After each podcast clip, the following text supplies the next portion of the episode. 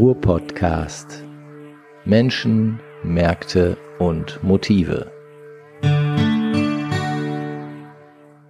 Ja, liebe Leute, da sind wir auch schon wieder. Ruhr-Podcast heute mit der Folge 7. Ich habe einen sehr interessanten Gast ähm, vor dem Mikro, den ich gestern schon persönlich kennenlernen durfte. Das ist der Alexander Hüsing, seines Zeichens Chefredakteur von deutsche Startups.de und Herausgeber von diesem neuen Buch Wann endlich grasen Einhörner an der Emscher. Und ähm, da geht es um Startups im Ruhrgebiet. Grund genug für uns, ihn heute hier im kleinen Studio bei der Durian zu haben. Und meine erste Frage, ähm, lieber Alexander, Einhörner an der Emscher, was ist damit genau gemeint? Ich vermute mal, es hat nichts Zoologisches. Ja, erstmal vielen Dank, dass ich hier sein darf. Gerne. Äh, und äh, ja, es hat nichts äh, mit äh, den, äh, sagen wir, man glaubt an Einhörner oder man glaubt nicht an Einhörner zu tun, sondern ja. in der Start-up-Welt äh, sind Einhörner Unternehmen, die eine Milliarde Dollar wert sind. Okay. Und da gibt's in den USA einige. Ja, das kann man ja immer wieder lesen. ja, in Europa gibt es auch mittlerweile ja. äh, etliche, also äh, sagen wir auch in Schweden, Frankreich und so weiter. Und in Deutschland, es gibt so eine, sagen wir, die reinrassige Definition ist, ein Einhorn, ein Unicorn Englisch, ist ein Unternehmen, das vor dem Exit oder vor dem äh, Börsengang eine Milliarde wert ist. Mhm. Also sowas wie Zalando ist, äh, ist ein Einhorn, aber nicht in der klassischen Definition, weil die okay. sind ja schon börsennotiert und so weiter. Aber die waren mal ein Einhorn. Ja, okay. Und äh, man kann, glaube ich, jetzt runterbrechen. In Deutschland gibt es im Moment in Berlin, Hamburg, München und in der Provinz mit äh, Teamviewer, die ja jetzt auch an die Börse gehen, mhm. ähm, so um die zwölf äh, Einhörner. Oh, und das okay. ist wirklich für den Standort Deutschland, war das immer das große Ziel, das war immer die mhm. große Kritik am Standort Deutschland. Äh, ihr schafft es halt nicht, große Unternehmen aufzubauen. Ja. Okay, aber ähm, jetzt verbindet man ja mit Startups immer ähm, die Szene in Berlin. Das fällt einem sofort ein. Irgendwie dann dann kommt noch Hamburg. München, Frankfurt, äh, eventuell mit Abstrichen noch Köln dazu. Aber wer denkt bei dem Thema Startups ans Ruhrgebiet?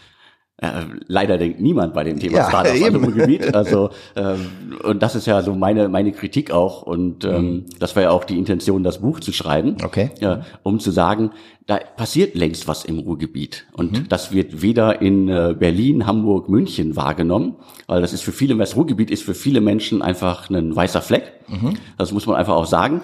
Woran äh, liegt das? Entschuldigung, dass ich da unterbreche, aber warum ist das Ruhrgebiet ein weißer Fleck? Also ich meine, ich bin hier aufgewachsen, ich habe manchmal so das Gefühl, ich kenne hier jeden Strauch, aber ähm, es ist wirklich so, wenn ich dann im Urlaub bin oder so und wir äh, übers Ruhrgebiet sprechen, ähm, weil man, man fragt ja so, wo kommst du denn her und so. Und wenn ich dann sage, ja, äh, Duisburg, Ruhrgebiet, und da habe ich schon seltsamste Reaktionen bekommen. Irgendwie so, nee, ist nicht wahr, echt, da kommst du her, du siehst gar nicht so aus. Und ich denke so, hä, wie sieht einer aus, der aus dem Ruhrgebiet kommt oder so.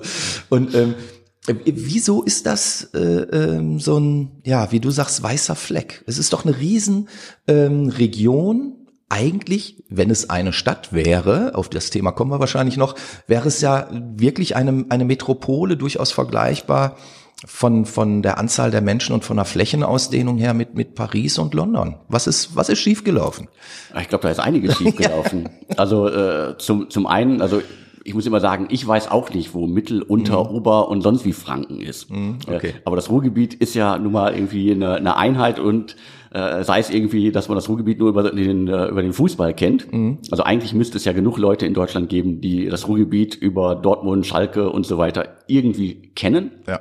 Aber ich glaube, also in der Start-up-Szene, in der Investorenszene, die ja wichtig sind in der, äh, in der Digitalwelt, ist das wirklich, die haben das überhaupt nicht auf dem Schirm. Und das ist gar nicht bösartig gemeint, sondern es ist äh, einfach nicht existent. Genau, es existiert nicht. Die haben in Berlin, Hamburg, München und Köln und Frankfurt und so weiter halt genug Themen, genug Unternehmen in den vergangenen so 10, 15 Jahren mhm. einfach gefunden, die sie investieren konnten. Und die allermeisten, die halt irgendwie Unternehmen gründen wollten, mhm. sind in den letzten, sagen wir, 15 äh, Jahren halt aus dem Ruhrgebiet weggegangen und haben die Unternehmen in Berlin gegründet. Mhm. Also ich habe eine riesige Liste von äh, Ruhrgebietlern, die anderswo gegründet haben, einfach ja. weil sie vor zehn Jahren einfach hier nicht die Möglichkeit gesehen haben, das zu machen. Aber hier ist doch der Platz. Also wenn ich wenn ich sehe, äh, äh, wie Berlin aktuell aussieht, ich bin ja auch immer mal wieder ähm, in Berlin und da da kommt es mir immer so vor, als als würde die Stadt so aus allen Nähten platzen. Ne? Klar, hier und da ist mal irgendwie so ein freies Loft oder so, aber ähm, wenn ich dann zurück ins Ruhrgebiet komme, hier hat man doch Fläche. Also hier, hier sind, sind doch noch große äh, ähm, Hallen, die leer stehen oder große Industrieanlagen, häufig auch brachliegend, aber da, da hätte man äh, Potenzial, das aufzuforsten und, und auch was Neues anzusiedeln. Warum passiert das nicht? Also ich denke mir auch immer wieder, also gestern war ich noch wieder in der Zeche Zollverein ja. äh, im Casino mhm. und äh, also ich glaube in Berlin wäre da kein Restaurant drin, sondern das wäre Bürofläche, ja. wo sich die Startups drum reißen würden. Also mhm. muss man jetzt ausklammern, irgendwie, man kommt halt nicht hin. Also der Luxus, den wir in Berlin haben, ist halt der öffentliche Nahverkehr. Ja. Man kommt halt irgendwie ohne Probleme und in kürzester Zeit äh, durch die halbe Stadt zu Überall irgendwie hin. einem äh, Fünftel des Preises, äh, den hier im Ruhrgebiet aufgerufen das wird. Das ist leider auch richtig. Aber, aber, aber was, was man glaube ich nicht vergessen darf, also ja, es sind viele Leute weggegangen, die das mhm. hätten vorantreiben können. Und da glaube ich einfach, dass das Ruhrgebiet sich halt auch selber abgeschossen hat. Das mhm. Ruhrgebiet hat sich selber zum weißen Fleck gemacht, weil hier halt seit, ich, meine, ich bin 1974 geboren, ich habe mit Bergbau und Stahl nichts mehr zu tun. Ja, ich habe in den 80er Jahren die Proteste mitbekommen, äh, äh, die ganze Diskussion auch um Schimanski und so weiter. Kenne ich ja alles. Ähm, ich bin ja ein Kind des Ruhrgebiets. Und äh, äh, ich habe auch äh, die, den Smog-Alarm in den 80er Jahren mitbekommen. okay. Da durften wir nicht zur Schule. Äh, und äh, ich glaube, dass das Ruhrgebiet, und das ist auch das, was ich ja auch aus dem Urlaub kenne, dass mhm. das Bild, das Image, das die Leute vom Ruhrgebiet haben, ist halt rückwärtsgewandt. Mhm. Weil halt das Ruhrgebiet halt immer viel zu leise ist. Also ja. die neuen, die Treiber, die, die Unternehmen, die ja auch in den letzten, sagen wir, vor allen Dingen in den letzten fünf bis sieben Jahren gegründet worden sind, ja die, die stellen sich halt nicht hin wie ein Berliner Startups und äh, schreien das durch die Gegend. Ist da wirklich ähm, in der in der Eigenwahrnehmung auch äh, ein Unterschied? Also geht geht ein Berliner halt hin und sagt, ich bin der geilste, ole ole, ähm, kauft bei mir oder äh, bucht mich oder was auch immer. Und also, ja. aber dem, dem Ruhrgebietler sagt man doch auch nach, dass er irgendwie eine große Klappe hat. So der, der Ruhrgebietler hat sicherlich eine große Klappe, also die Berliner Schnauze äh, ja. hinkt da nicht äh, viel hinterher. Ja. Da tun sich der Ruhrgebietler und der Berliner nicht viel. Mhm. mhm. Aber es gibt noch mal einen großen Unterschied. Also äh, nehmen wir einfach mal das Selbstverständnis, das Köln hat. Mhm. Äh, es gibt total viele Menschen in der Start-up-Szene in Berlin, die aus Köln sind. Und okay. von denen weiß man relativ schnell, dass sie aus Köln sind. Weil? Weil die halt ein äh, besonderes Gefühl, Lebensgefühl mit der Stadt äh, verbinden. Und das tragen die halt mit sich herum. Ja. Von einem Münchner weiß man eigentlich auch immer relativ schnell, dass er in München geboren ist oder halt aus Bayern ja, kommt. Okay. Äh, ein Hamburger trägt das auch immer mit einem besonderem Stolz vor sich her. Mhm. Äh, es gibt genug Leute in der Start-up-Szene, die aus dem Ruhrgebiet sind, äh, die kenne ich seit fünf Jahren und ich habe irgendwie nur durch Zufall gefunden, ach, du bist ja auch aus Gelsenkirchen oder du, ach, du bist aus Bottrop. Okay. Die tragen das einfach nicht nach außen vor. Wahrscheinlich auch, und ich kenne das ja auch. Äh, sagst du, du bist aus Bottrop? Ah ja, okay. Dann kennen sie noch Bottrop Kirchhellen, den, äh, den Filmpark. Ja, ja. Und dann hört deren Bild vom ja. Ruhrgebiet auch schon auf. auf ja. Und deswegen glaube ich, das, das gilt für, für viele Menschen und besonders halt auch für die Gründer im Ruhrgebiet, äh, die Personen, die einfach das moderne Ruhrgebiet repräsentieren. Mhm. Die sind einfach zu leise und verstecken sich. Okay, was ist denn das moderne Ruhrgebiet, so in, in deiner Definition, sage ich mal? Oder also, wo machst du das dran fest? Gibt es ein modernes Ruhrgebiet überhaupt? Weil ich meine, ich hatte äh, letztens auch ein Gespräch mit Stefan Laurin, der ja gerade auch ein äh, neues Buch geschrieben hat und darin ja sagt, dass das Ruhrgebiet hat's versemmelt. Der hat da ja auch eine, eine sehr eigene Meinung zu. Ähm, aber du sagst ja jetzt, das moderne Ruhrgebiet äh, ist noch nicht ausreichend kommuniziert. Woran würdest du das denn festmachen? Oder wo siehst du, und wenn es erste zarte Pflänzchen sind, die ein neues Ruhrgebiet formen, wo siehst du das? Also ich, ich glaube, ja, ich, ich äh, bin da, glaube ich, auch mit äh, Stefan Laurin einer Meinung. Mhm. Das Ruhrgebiet und äh, die Politiker, Initiativen und äh, sonst wie haben halt extrem viel versemmelt in der Region. Das, und ja. deswegen ist eigentlich umso erstaunlicher ist, dass trotz dieser allen äh, schlechten Rahmenbedingungen, die es gibt, also öffentlichen Nahverkehr habe ich schon genannt. Ja. Die wenigsten bekommen irgendwie oder haben in den vergangenen Jahren irgendwie staatliche Unterstützung bekommen. Da gibt's irgendwie nur ein paar Ausnahmen äh, im, im Ruhrgebiet von Städten, die sich wirklich dahinter geklemmt haben, um mhm. Gründern halt äh, eine Perspektive zu bieten. Ja. Also äh, das Revier lebt in der Vergangenheit, denkt überhaupt nicht an die Zukunft und die Gegenwart wird überhaupt nicht äh, wahrgenommen. Und das ist ja auch äh, äh die, der Hintergrund für das Buch. Ja. Es, es gibt Unternehmen in der Region. Ja. Und Gehen wir jetzt mal ganz weit zurück, ist sicherlich kein Startup mehr, war auch nie ein Startup, als sie gestartet sind vor über 30 Jahren, G-Data. Ja. Äh, G-Data haben, glaube ich, viele Leute auf ihrem Rechner, auf ihrem Handy Antivirensoftware. Mhm. Und äh, Andreas Lüning, der Gründer von G-Data, die sitzen in Bochum, ist der Erfinder der Antivirensoftware weltweit. Niemand vor ihm hat kommerziell Antivirensoftware vertrieben. Okay. Ich dachte immer, das wäre Kaspersky gewesen oder sowas. Genau, die kamen erst viel später. Ach so, witzig. Also äh, die sind ja indirekt auch an äh, G-Data beteiligt. Okay. Äh, und äh, dementsprechend, das, das wird nicht wahrgenommen. Mhm. Und äh, er selber sagt auch, also er, er ist der Erfinder und äh, mhm. er geht ja jetzt auch nicht mit hausieren, aber er ist da durchaus stolz drauf, dass äh, sie das waren. Die waren ursprünglich mal so ein Softwareunternehmen, wie es äh, damals halt sehr viele gab. Die haben unter anderem ja auch die berühmten Routenplaner auf CD-ROM gepresst ja, okay, in, irgendwann mhm. und auch äh, die Telefonbücher äh, digitalisiert. Das waren die ersten und mittlerweile sind mhm. sie ja wirklich ein Cybersecurity-Unternehmen. Mhm. Und die haben sich in Bochum einen Campus hingesetzt. Da sollte sich eigentlich jedes Unternehmen die Finger nachlecken und sich jeder mal angucken, was irgendwie möglich ist, so äh, um es Mitarbeitern halt möglichst schön zu machen in, äh, in Unternehmen. Und ja, die sind über 30 Jahre alt, sind nie wirklich wahrgenommen. Die allermeisten Leute im Revier oder halt in Deutschland wissen gar nicht, dass die aus Deutschland sind, weil die halt auch immer viel zu leise waren. Und das ist jetzt so ein Beispiel aus der äh, wirklich Historie. Ja. Hat das was mit Understatement zu tun oder warum warum klopfen die nicht auf den Busch? Also ich meine, da, da kenne ich ganz andere, die gerade mal irgendwie eine Pommesbude hochgezogen haben und äh, äh, so tun, als hätten sie ähm, den Grand Palast sonst was aufgebaut. Und ähm, so ein Unternehmen, so, ein so ein Vorzeigeunternehmen, ähm, hält sich da sehr zurück und ähm, ja, hält ja auch etwas von der Strahlkraft zurück, die es ja vielleicht auch anderen Gründern oder äh, Start-up-Leuten, äh, Entrepreneuren oder wie auch immer man sie nennen möchte, ermöglichen würde oder leichter machen würde, so in diesem Sog vielleicht auch mit hochzukommen. Ne? Genau, und die wissen das teilweise auch. Mhm. Äh, da kommt vielleicht, man kann es irgendwie gut finden, dass die Menschen im Ruhrgebiet bodenständig sind, mhm. aber manchmal müssen sie einfach auch ein Lautsprecher sein. Ja. Und äh, in der Berliner Startup-Szene, die halt äh, natürlich sehr viel sich auch von der englischen, amerikanischen Szene abgeguckt hat, mhm. da ist man halt laut. Warum ist man laut? Weil einfach äh, in den USA muss man sich halt hinstellen und sagen, ich will die Welt erobern mit meinem Produkt. Und das ist das geilste, beste, tollste überhaupt. Mhm. Sonst wird man gar nicht wahrgenommen.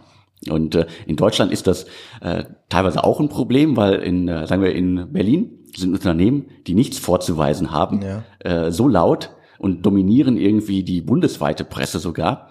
Und ein Unternehmen aus dem Ruhrgebiet, das halt leise ist, äh, aber irgendwie 500 Mitarbeiter hat und 40 Millionen Umsatz macht, mhm. wird nicht wahrgenommen. Das ist dann auch der Vorwurf wieder an die Gründer. Und das mhm. wissen die teilweise auch.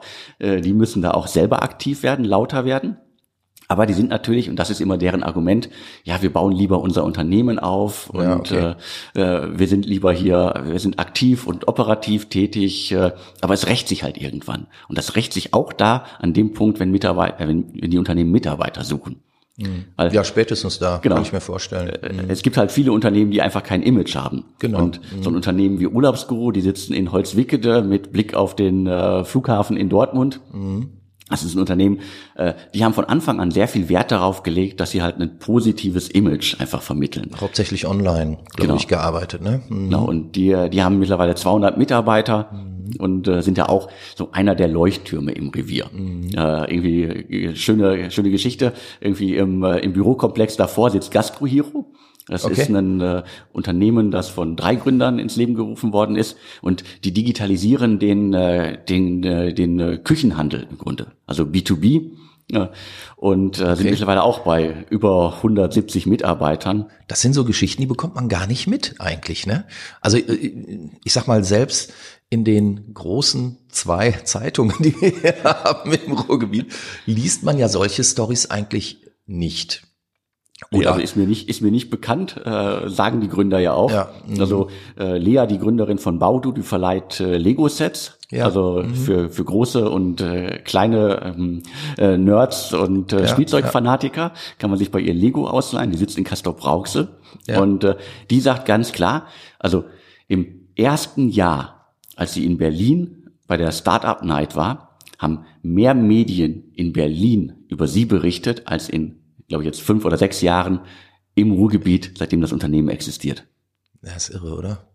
Also ich meine, was heißt das auch für die Region? Also will die Region sich nicht begreifen, will die sich nicht sehen, will die auch die Chancen und Möglichkeiten, die es ja gibt an jeder Ecke irgendwo, ähm, will, will man das nicht ähm, haben, will man das nicht fördern? Herrscht hier immer noch dieser, dieser Werksgeist? Ich bin Teil eines großen Rades, 24 Mann mir nach, wir müssen in den Stollen? Ich glaube ja, in weiten Teilen. Und ähm, das hat sicherlich auch äh, was damit zu tun, wie die Politik und wie äh, Wirtschaftsförderung mhm. im, im Ruhrgebiet arbeiten. Aber die und, tun doch immer so modern. Ja, ich glaube, die, die wenigsten davon sind wirklich modern. Also die haben immer noch die Vorstellung. Schön, dass du das sagst. Ja, muss man ja sagen. Also deren Vorstellung ist, glaube ich, immer noch, dass sie äh, in äh, Duisburg, Gelsenkirchen, Recklinghausen oder sonst wo, dass sie halt ein Unternehmen ansiedeln, das mhm. 10.000 Arbeitsplätze schafft. Mhm. Und diese Zeiten sind vorbei. Also äh, die sind nicht, ja weltweit vorbei. Also ich meine, genau. das, äh, wer heute noch so denkt, der der hat sich ja nicht umgesehen. Ne? Abgesehen davon ist doch, glaube ich, auch ähm, viel, viel interessanter für eine Region, nicht ein Unternehmen zu haben, was 10.000 Arbeitsplätze schafft, sondern ähm, 1000 Unternehmen, die 10 oder 15 Arbeitsplätze schaffen. Weil wenn davon dann mal zwei, drei oder fünf irgendwie pleite gehen, dann hat das keine große Auswirkung auf die Region. Ne? Aber wenn man sein, sein Heil darin sucht, irgendwie einen großen anzusiedeln, weiß ich nicht hier, äh, Amazon oder wen auch immer, nur um jetzt äh, einen Namen zu nennen, ähm, und wenn die dann entscheiden, okay, wir wir bleiben gar nicht hier, sondern wir gehen jetzt, äh, da vorne ist ja die holländische Grenze, wir gehen dahin, weil da können wir noch mehr Steuern sparen, als wir jetzt hier eh schon sparen. Ähm, dann sind ja sofort 5000 Leute arbeitslos. Und das wird dann ja häufig nicht mitgedacht. Ne? Und das, äh, da sehe ich letztlich ja auch ein, eine verfehlte äh, Politik, also eine, eine Wirtschaftspolitik, die sich, naja, in gewisser Weise äh, selbst ein Bein stellt, wenn man es mal so sieht. Ne?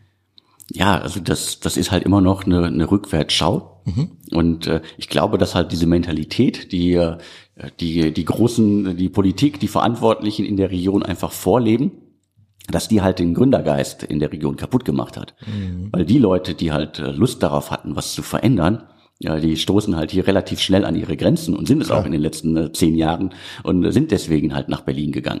Mhm. Da ist es sicherlich. Aber warum dann Berlin? Na, warum nicht Würzburg? Ja. Oder also man, man darf ist jetzt nicht albern, vergessen. okay. Aber. Ich glaube, ich, ich kenne nur eine Handvoll äh, Startups aus Würzburg. aber also Berlin hat nach dem Mauerfall ja nichts gehabt. Ja. Es gab nichts in der Stadt. Ja. Und war ja vorher auch schon nicht so viel. Genau, vorher schon nicht. Also und äh, es gab kaum börsennotierte Unternehmen. Mhm. Es gab irgendwie, die Bahn ist, glaube ich, immer noch der größte Arbeitgeber der Stadt. Das sagt ja auch schon viel aus. Ja. Also das ist halt einfach immer noch Behördenstruktur. Mhm. Und äh, Berlin hat aber halt äh, eine, eine weiße Fläche. Mhm. Die war einfach vorhanden, einfach geboten. Und was in, in Deutschland halt viele Leute nicht mitbekommen haben, das hat lange gedauert, bis, äh, glaube ich, die, die Leute im, im Ruhrgebiet oder auch in München und sonst wo mitbekommen haben, wie viel Strahlkraft Berlin nach außerhalb hat. Mhm. Also es gibt, äh, Berlin ist voll mit Menschen aus Spanien, Italien, Großbritannien und selbst aus den USA, die mhm. einfach den Lifestyle dieser Stadt einfach lieben. Mhm. Und das ist auch der Nährboden. Jetzt hat Berlin aber ja auch eine Geschichte, ne? Also ja, aber die ist egal. Also die ja? die Geschichte ist egal. Also äh, in, im, im Ruhrgebiet wurde irgendwie äh, schon bevor die letzten Zechen äh, geschlossen sind, irgendwie darüber nachgedacht, was man eigentlich mit dem ganzen Rest macht und wie man das alles irgendwie verarbeiten kann äh, wo man hier den kollektiven Freizeitpark noch ausbauen kann und so weiter. In Berlin hat man halt die Mauer abgerissen und hat dann irgendwann gemerkt, so, oh scheiße, wir haben irgendwie schon fast alles abgerissen, lass uns den Rest mal bewahren. Also es gibt mhm. Häuser, die auf dem Mauerstreifen stehen. Also mhm. der, der Mut zur Veränderung war in Berlin halt da. Und äh, in Berlin hat äh, der Senat, der, der Bürgermeister, der regierende Bürgermeister hat irgendwie sag ich mal, in den ersten zehn Jahren nichts getan für die Startup-Szene. Die ist trotzdem entstanden. Mhm. Die sind einfach. Aber äh, ich glaube, weil, weil sie auch entstehen konnte. Ne? Man hat sie auch gelassen. Also das ist, das ist so mein Eindruck. Ich habe ja äh, früher viel Musik gemacht und war ähm, auch öfter in, in Berlin, Ende der 80er, Anfang der 90er Jahre auch. Und ich kann mich erinnern, wir haben da zum Beispiel Prenzlauer Berg gespielt mal, irgendwie 90 oder 91, ähm, in so einem Riesenladen. Und das war ein total rottes Viertel. Also ähm, da, das war schon sehr abenteuerlich, da auch abends über die Straßen zu gehen und so. Und ähm, die Leute haben halt in, in besetzten Altbauhäusern gewohnt und ich weiß, wir haben da gepennt bei irgendwem in der Küche oder so und das war, das war riesengroß. Also die hatten, hatten Wohnungen, die waren 200 Quadratmeter groß oder so und äh, mittlerweile ist das ja so ein mega Edelviertel geworden und ähm, äh, äh, was ich damit sagen will, ist aber, man, man hat die Leute damals gelassen. Also sie konnten auch tun, sie konnten sich auch entwickeln. Und ähm, das, äh, ja, wieso klappt das hier im Ruhrgebiet nicht? Ich meine, hier gibt's auch große Wohnungen, hier gibt's auch viele freie Flächen. Genau, Wieso hier, passiert das hier nicht? Hier gibt's genug, äh, genug freie Fläche, also genug mhm. ähm, äh, Wohnungen und äh, äh, ja, bei Gewerbeimmobilien sieht's schon irgendwie ein bisschen schlechter aus. Mhm. Also das, was mir halt äh, Startups erzählen oder halt auch äh, Tengelmann Ventures, der Investmentarm von Tengelmann, mhm. hat sich losgelöst von Mülheim und ist nach Essen gezogen. Ja. Und die haben verdammt lange gesucht, bis sie was gefunden haben, was so ein bisschen auch. Äh, Gut, das hat natürlich auch mit Ansprüchen dann wahrscheinlich zu tun. Oder? Ja, aber die Ansprüche, die Ansprüche ähm, waren dann teilweise nicht so hoch, wenn dir ein Makler halt äh, eine, eine Gewerbeimmobilie zeigt, die Deckenhöhe zwei Meter hat, ja, dann kann man eben auch sagen so. Uh. Und ich glaube halt, und das erzählen mhm. halt auch andere Startups, also viele Immobilien haben halt immer noch den Charme des Maroden, mhm. den Charme der, der, der 70er Jahre und die sind einfach nicht mehr zeitgemäß. Ja, und okay. wenn sich dann die Telekom noch weigert, irgendwie in Essen äh, fünf Minuten vom Hauptbahnhof das Glasfasernetz von der einen Straßenseite zur anderen Straßenseite zu legen, dann ist das halt einfach ein Standortnachteil. Das äh, ist vor allen Dingen eine Frechheit auch.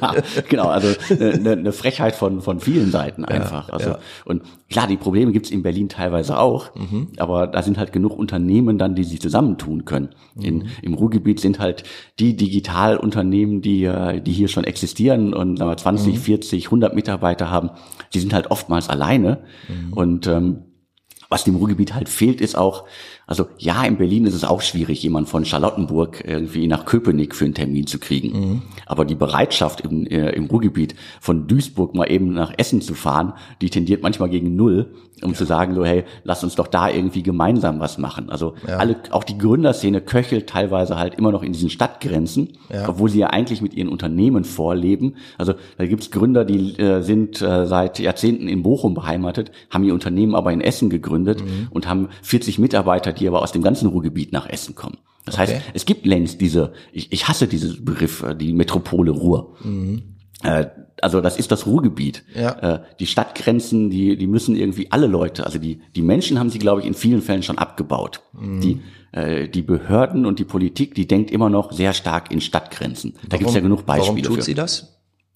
Naja, weil jeder irgendwie äh, sein eigenes äh, Schäflein ins Trockene bringen genau. will. Das ist ja also letztlich auch das, was, was Stefan Laurin schreibt, ne? dass es halt äh, ähm, da sehr, sehr viele Leute gibt, die genau daran verdienen dass es diese Stadtgrenzen gibt ja. ne? und ähm, dass es halt 53 Bürgermeister gibt und x 100 äh, Ersatzbürgermeister und äh, Dekanate und und und und und wenn das eine Stadt wäre, wäre es deutlich einfacher wahrscheinlich und ähm, es hätte definitiv eine andere Strahlkraft. Aber gut, jetzt haben wir doch wieder nur über die Nachteile gesprochen. Wir wollten ja eigentlich sagen, ähm, Ruhrgebiet Kohle, Stahl war gestern. Ähm, der Aufbruch ist ein anderer. Du siehst die Zukunft in der Start-up-Szene und hast in deinem Buch, wenn ich es richtig gelesen habe, ja auch viele positive Beispiele ähm, aufgeführt, die belegen, man kann es hier schaffen. Man, man kann solides Geschäft machen, man, man kann auch groß werden. Ähm, einige Namen hattest du eben schon genannt, Urlaubsguru oder, oder, oder, die ja auch zu dritt angefangen haben, jetzt schon 200 Leute haben oder sowas. Ähm, wie, wie siehst du denn die Entwicklung der nächsten fünf Jahre? Also wenn, wenn es klappt, dass die Menschen und ähm, die, die Gründer, die hier sind, dass die einfach äh, mehr Leuten Mut machen können. Mhm. Wir brauchen halt positive Beispiele und deswegen müssen halt alle lauter werden. Deswegen ist sowas wie Stefan Peukert, der hat Employer in, äh, in Bochum gegründet, macht jetzt Masterplan. Ja. Also einen Lerndienst für Unternehmen. Mhm. Solche, solche Leute, solche Typen sind extrem wichtig. Das sind positive Beispiele, die andere Leute animieren können, äh, Gründer zu werden. Also sagen wir jetzt mal so, irgendwie ThyssenKrupp und äh, die Albrecht-Brüder tauchen halt nicht mehr als Vorbilder, um irgendwie Unternehmergeist äh, hervorzubringen.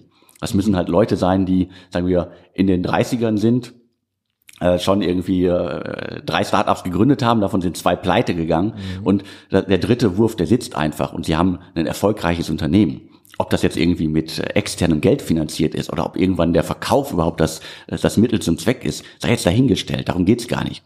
Aber mhm. positive Beispiele und wenn sich das einfach durchsetzt und das ist ja auch Generalkritik am Schulsystem, an den Universitäten in der Region auch. Ja.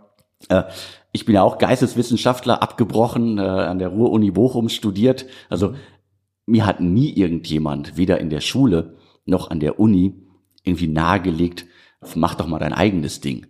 Da wird eigentlich eher beigebracht, äh, füg dich in die bestehenden Institutionen ja. und wusel dich da durch. Es wurde sogar, ähm, also wenn ich meine eigene Geschichte äh, nehme, ich habe ja, hab mich ja direkt nach dem Studium, also ich habe meinen Magister noch gemacht, immerhin, und habe mich dann sofort selbstständig gemacht. Wenn, wenn äh, dann hier zum Einwohnermeldeamt, da war das glaube ich damals, hat, hat man irgendwie so ein, oder Ordnungsamt, da konnte man so einen Gewerbeschein beantragen, irgendwie Kommunikationsberatung oder so habe ich damals gemacht. Egal. Ähm, ähm, letztlich äh, wurde mir ja sogar permanent davon abgeraten, äh, mich selbstständig zu machen. Also ich weiß, ich hatte damals ein Beratungsgespräch bei der IHK. Da gab es tatsächlich sowas wie eine Gründungsberatung. Da dachte ich auch, sei doch mal pfiffig, geh doch mal hin. Und ähm, ich habe dort mit dem Berater gesprochen, möchte jetzt keine Namen nennen.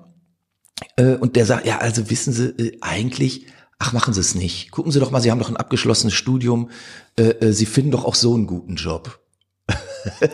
also das, äh, das ist nur ein kleines Beispiel und vielleicht ist es ja auch nicht wirklich äh, ähm, repräsentativ. Aber das zeigt doch eigentlich auch, ähm, dass, dass diese alte Denke, gut, jetzt ist mein, meine persönliche Geschichte ist ja schon, schon lange her, ne? aber äh, ich, ich glaube, dass ähm, genau solche Mechanismen es schwierig machen, einfach loszugehen. Ne? Ja, ich glaube, da hat sich auch äh, in weiten Teilen nicht viel geändert. Das mhm. äh, gilt, glaube ich, insbesondere fürs Ruhrgebiet, äh, weil jemand, der halt in Institutionen sein äh, berufliches Heil sucht, äh, der gibt das ja auch weiter. Mhm. Und natürlich auch die Gründer, die hier im Ruhrgebiet äh, ihr Unternehmen hochgezogen haben, da haben, glaube ich, auch äh, Familien und äh, äh, Verwandte, Onkel, Tante und äh, Freunde gesagt, so, warum tust du dir das an? Ja, äh, warum klar. gründest du dein eigenes Unternehmen? Und äh, dementsprechend, ich glaube, der, der Gründer von Gedata, äh, dessen Mutter, die glaube ich auch schon lange tot ist, äh, da hatte er schon ein Unternehmen mit mehreren hundert Mitarbeitern, war immer nicht, war nie glücklich darüber, dass er sein eigenes Ding gemacht hat, weil ich glaube, er hat sein Studium nicht abgeschlossen. und ist ja nur so ein Unternehmer. Mhm. Ne? Also das, äh, ich glaube, die Wertschätzung für für Unternehmertum, für für Gründertum, die ist im Ruhrgebiet halt extrem gering. Aber warum? Einfach, weil es ja auch äh, seit gefühlt seit Thyssen und Krüpp keine keine positiven Beispiele mehr gab. Und das sind halt irgendwie alles, was es hier gibt, sind Großkonzerne. Unter den Großkonzernen, das kann man immer als positiv äh, empfinden, mhm. aber es gibt halt auch eine negative Seite. Diese Großkonzerne machen es halt vielen Menschen leicht, einfach einen Job zu finden und sich in die Struktur einzufinden. Ja, klar. Und die, die halt wirklich was bewegen äh, wollen, die werden natürlich in solchen Unternehmen nicht glücklich, aber die finden sich vielleicht damit ab, dass sie einfach, ja, ich kann ja nichts anderes machen. Mhm. Und ich, äh, es gibt ja hier keine Möglichkeit. Und wir sind immer wieder beim Punkt, wir brauchen positive Beispiele, äh, Gründer, Unternehmen, die einfach laut sind und das halt auch rausschreien.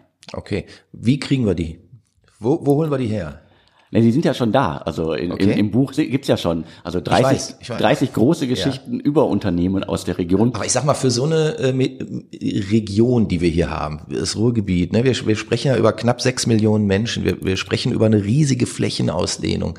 Da dürfen wir doch nicht über 30 Startups sprechen, da müssten wir doch eigentlich über 3000 Startups sprechen. Oder sehe ich das komplett falsch? Oder ist das vielleicht auch nur eine Romantik, die, die einen da verfolgt? Nee, das ist, glaube ich, die, die Zukunft, die das Ruhrgebiet hat. Mhm. Also die, die Zukunft sind halt die 1000, 2000, 3000 Unternehmen, die einfach in den nächsten fünf, sechs Jahren einfach entstehen müssen. Mhm. Und äh, vor zehn Jahren in Berlin sah es ja nicht anders aus. Da gab es ein paar Leuchttürme, äh, da gab es ein paar erfolgreiche Unternehmen. Es gab ein paar erfolgreiche Firmenverkäufe, es gab Gründer, die wieder weiter investiert haben und das zeichnet die Szene ja aus. Ja. Also äh, da machen Leute mit 30 äh, einen, einen Exit, äh, bekommen dafür Millionenbeträge und die gehen halt nicht Golf spielen sondern die investieren die das Geld wieder in andere Unternehmen, in andere Gründer mhm. und äh, die bauen wieder Unternehmen auf, die Arbeitsplätze schaffen und so ein Ökosystem muss halt einfach wachsen und das ist in Berlin in zehn Jahren gewachsen. Und Berlin hängt dem Silicon Valley auch nochmal zehn Jahre hinterher. Mhm. Und dementsprechend, das braucht Zeit, aber es braucht auch den, den Mut, das überhaupt zu machen. Ja. Und da muss sich halt einfach auch viel ändern. Also meine Wunschvorstellung ist ja immer noch, äh, dass wir diese 50 Bürgermeister, Oberbürgermeister und sonst wie, mhm. dass wir die nicht abschaffen, aber dass wir die einfach mal degradieren, wie es in Berlin auch ist. Also die sind dann Bürgermeister von äh, Neukölln oder halt von äh, Bottrop, aber es gibt halt einen regierenden Bürgermeister, okay. der die Verantwortung für das gesamte Ruhrgebiet hat mhm. und der dafür sorgt, dass halt eine, eine Tram- oder U-Bahn-Linie in Essen nicht an der Stadtgrenze aufhört. Ja, aber es gibt auch zum Beispiel eine Wirtschaftsförderung Ruhr. Was macht die denn? Gute Frage, kann ich gar nicht sagen. Also äh, keiner der Gründer, mit dem ich in den letzten Monaten gesprochen habe, nochmal für das Buch, ja. hat äh, im großen Stil äh, Feedback oder halt äh, Hilfe bekommen. Da gibt es okay. ein paar Ausnahmen, also kann immer, man kann immer irgendwie die Gründer im Buch loben, vor allem halt die Verantwortlichen in Dortmund und in Bochum. Mhm. Die haben das relativ früh erkannt, dass sie da was machen müssen und dass sie halt die Städte auch wandeln müssen und äh, vor allen Dingen auch, äh, ja, die IHK hat in Berlin auch niemandem geholfen. Mhm. Die IHK in, im, im Ruhrgebiet, das sind Leute, die, die im weitesten Sinne ja auch gar nicht verstehen können, dass man halt ein Digitalunternehmen heute im Keller, im Wohnzimmer oder in der Garage starten kann. Irgendwie, man braucht eine Website, die ist äh, heute für 99 Cent irgendwie, kann man die kaufen und man kann einfach loslegen. Und deren Verständnis ist immer noch ein 35-seitiger Businessplan in vielen Fällen naja. mhm. und äh, sonstige Sachen. Äh, und äh, einige Städte haben es ja erkannt. Das Land NRW hat es ja auch erkannt. Also ich bin ja selber auch im, im Ruhrhub in Essen mhm. aktiv. Das ist eine der DW-NRW-Initiativen. Da versucht das Land halt wirklich auch dieses Thema komplett voranzutreiben. Also wer sich für Digitalisierung interessiert, äh, den schicken die IHK-Mitarbeiter mittlerweile auch zum Ruhrhub. Weil ja. da die Leute sind, die auch das Verständnis mitbringen für die Szene und für die Geschäftsideen. Also wenn jetzt jemand äh, zur ERK in, ich kenne immer Bottrop, ich bin in Bottrop geboren, mhm. äh, geht und sagt, ich habe hier irgendwie, ich baue einen Lieferdienst für Pizzerien auf, mhm. dann ähm, können die, glaube ich, gar nicht einschätzen, dass äh, in vielen Fällen in Berlin schon irgendwie äh, drei Milliarden in das Segment investiert worden sind und dass es halt verdammt schwer wird, da überhaupt noch was zu bewegen. Mhm. Und da gibt's ja genug Fälle, also ähm, wo einfach äh, Leute, die nicht täglich mit diesen, sich mit diesen Geschäftsmodellen äh, beschäftigen, dass die einfach auch nicht, äh, nicht einschätzen können, ob das überhaupt eine Relevanz hat noch. Naja, viele Geschäftsmodelle klingen ja auch auf den äh, ersten klingen auf den ersten Blick. Das als Germanist schon lustig. Nein, aber äh, äh, klingen beim ersten Hör ja erstmal auch ein bisschen äh, äh, befremdlich, ne? Also wie zum Beispiel die Geschichte, die du eben erwähnt hast, wo halt Lego-Sets verliehen werden. Das klingt ja ein bisschen sehr Banane erstmal. Aber dass daraus ja mittlerweile auch ein, äh, ähm, ein äh, nicht nur ein Start-up geworden ist, sondern auch ein funktionierendes Unternehmen geworden ist, ich denke, das, das hat ja auch damit zu tun, dass äh, sich in dieser Marktnische da etwas entwickelt hat und auch sich etwas entwickeln konnte. Und diese Vision muss man ja auch haben oder diese Perspektive muss man auch haben. Und man muss dann natürlich auch das Zutrauen haben, dort etwas zu tun und genau das zu machen und äh, anzubieten. Und ich glaube, äh, ähm, das wurde über viele, viele Jahre hier komplett versäumt. Also, dass man, dass man äh, jungen Leuten oder Leuten, können ja auch alte sein, die eine frische Idee haben irgendwie, ähm, einfach auch das, das Zutrauen abgesprochen hat, ähm, das zu machen oder einfach mal zu versuchen. Ne? Definitiv. Also wie gesagt, deswegen sind mhm. ja die meisten dann auch weggegangen, ja. die das machen wollten und äh, sitzen halt. Äh, äh Anne, die hat Ankerkraut gegründet, die sitzt in Hamburg. Mhm. Und äh, in Berlin kann man, glaube ich, äh, sehr viele Leute nennen, die einfach Startups gegründet haben und die sich da auch wohlfühlen und die, die kriegt man nicht mehr zurück. Es ja. ist schon schwer genug für Unternehmen in der Region, überhaupt äh, Mitarbeiter für bestimmte Bereiche hier in der Region zu finden. Klar, die sind halt alle falsch ausgebildet worden äh, hier. Mhm. Und ähm, ja, aber Stichwort Ausbildung, da, da würden wir jetzt ja, glaube ich, ein, ein sehr, sehr großes Feld äh, auch betreten, was in vielen Fällen auch ein Minenfeld wäre. Ne? Also ich habe das zum Beispiel in meiner gesamten Schullaufbahn überhaupt nie erlebt, dass es äh, äh, äh, überhaupt den Gedanken daran gab, später mal etwas anderes zu machen, als in irgendeinem Werk oder so zu arbeiten. Ne? Also eine, eine wie auch immer geartete Form von Eigenständigkeit wurde nie gefördert. Nein, Im Leben nicht. Kann ich ja auch nur sagen. Also mhm. äh, während meiner Schul- und Unilaufbahn war das kein Thema. Ja. Nie. Also äh, und ähm, ich glaube, es gibt halt diverse Studien auch. Äh, das Unternehmerbild im Tatort ist so ein Beispiel dafür. Mhm. Also äh, der ist dann mal zweitens nicht der Mörder, aber wenn äh, die Kommissare ihn verhören, dann hat man eigentlich immer das Gefühl, der hat irgendwie Dreck am Stecken. Der hat auf jeden also, Fall Dreck. Der hat zwar Erfolg, aber das hat er alles irgendwie auf äh, Kosten und dem Rücken von anderen Leuten erwirtschaftet. Das die ist haben, das Unternehmerbild. Die haben auch immer diese gleichen Anzüge an übrigens, die ja, Unternehmer. die haben wahrscheinlich damals beim WDR oder so, beim ARD irgendwie den Unternehmeranzug gehabt. und äh, ich erinnere mich an eine Studie von äh, vor ein paar Jahren, da wurde das, äh, das Gründergehen bei Lehrern untersucht. Und äh, die allermeisten Lehrer in Deutschland raten Schülern ab, äh, sich selbstständig zu machen. Ja. Das heißt, das gilt gar nicht mal nur fürs Ruhrgebiet. Ich glaube, das ist immer noch mal eine Dimension schlimmer im Ruhrgebiet. Mhm.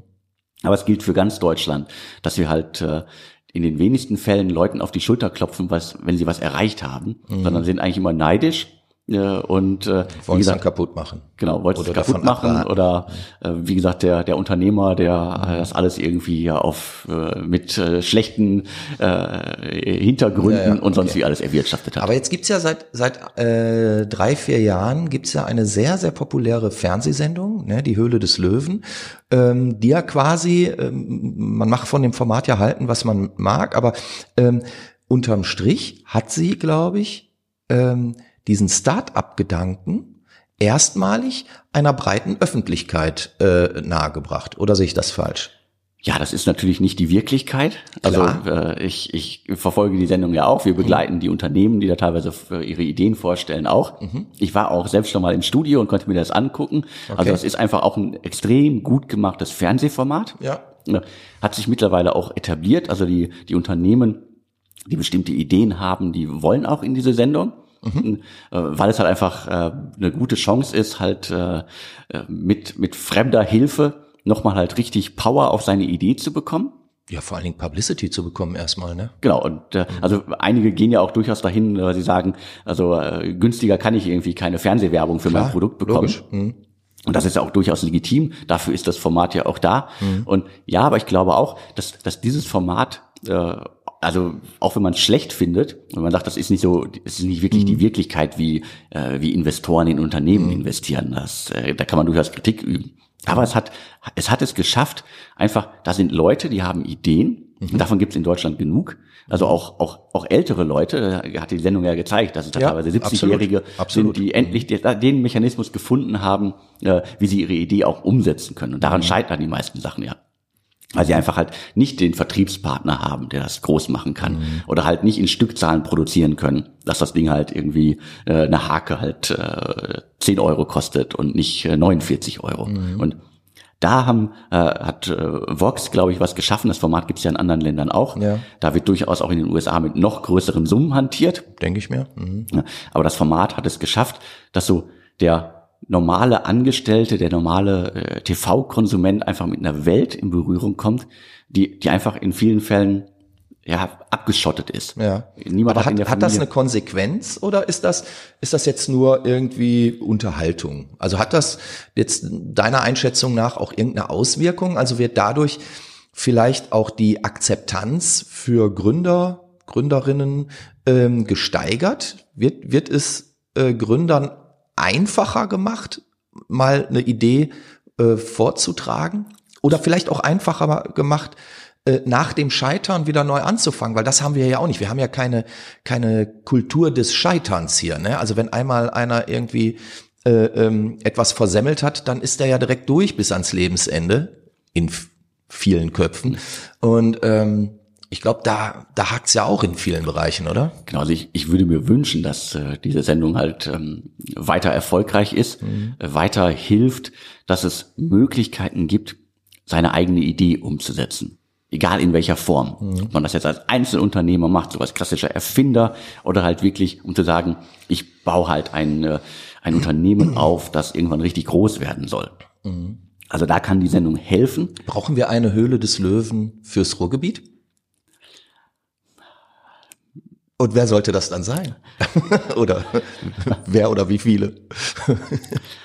Im, Im besten Fall ist das Ruhrgebiet schon äh, eine Löwengrube, äh, wo man sich durchbeißen muss. Ja, gut. Also wer wer es hier in den letzten zehn Jahren geschafft hat, der hat unglaublich was geleistet. Und ja. äh, da sollten sich halt auch viele Leute in der Region, die das trotz aller widrigen Umstände, die hier drumherum sind, mhm. sei es irgendwie äh, in politischer Form oder halt einfach in Infrastruktur, oder halt in digitaler Infrastruktur ähm, und dem öffentlichen Nahverkehr getrotzt haben und jeden Tag irgendwie im Stau stehen, weil sie mit dem Auto durch die Gegend fahren, mhm. die es trotzdem geschafft haben, Unternehmen aufzubauen, die erfolgreich sind und mhm. die so ein bisschen auch ja der moderne Mittelstand äh, sind, die dürfen sich alle mal auf die Schultern klopfen. Das, äh, Entschuldigung, dass ich unterbreche, aber das ist eigentlich ein perfektes Schlusswort. Und ähm, jetzt in Anbetracht der Zeit äh, sind schon relativ lang ähm, würde ich das jetzt einfach, wenn du erlaubst, auch als Schlusswort sehen. Ähm, und zusammenfassend würde ich dann einfach ähm, sagen, und das kommt ja auch aus deinem Buch, auf das ich nochmal ausdrücklich hinweisen möchte. Also, wann endlich grasen Einhörner an der Emscher, herausgegeben von Alexander Hüsing, Startups im Ruhrgebiet, im Verlag Henselowski-Boschmann erschienen, gerade jetzt aktuell raus. Und ihr seid jetzt, glaube ich, schon kurz vor der dritten Auflage. Also es, es wird angenommen. Genau, es wird der angenommen. Markt ist da. Also wir durften äh, schon äh, direkt mit Erscheinen eine zweite Auflage drucken. Wahnsinn. Hammer. Und äh, mhm. äh, Werner Boschmann, der Verleger, äh, dessen Ansage war, also es sind jetzt dreieinhalbtausend Exemplare ausgeliefert. Wunderbar. Und äh, das zeigt ja auch, es, es wird angenommen, äh, die Szene, das Ruhrgebiet spricht darüber. Mhm. Und mir sagte jemand vor kurzem, der auch in einer der Wirtschaftsförderungen hier im Ruhrgebiet aktiv ist, so, man kommt an dem Buch im Moment nicht vorbei und genauso soll es sein. Wunderbar, dann wünsche ich euch noch weitere 35.000 verkaufte Exemplare.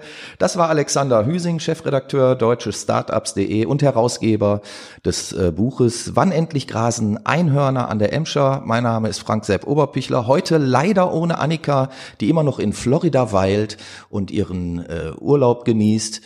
Wir hören uns in der nächsten Woche wieder. Bis dahin alles Gute, Dank und auf Wiederhören. Ja, auch von meiner Seite danke und tschüss. Ruhr-Podcast.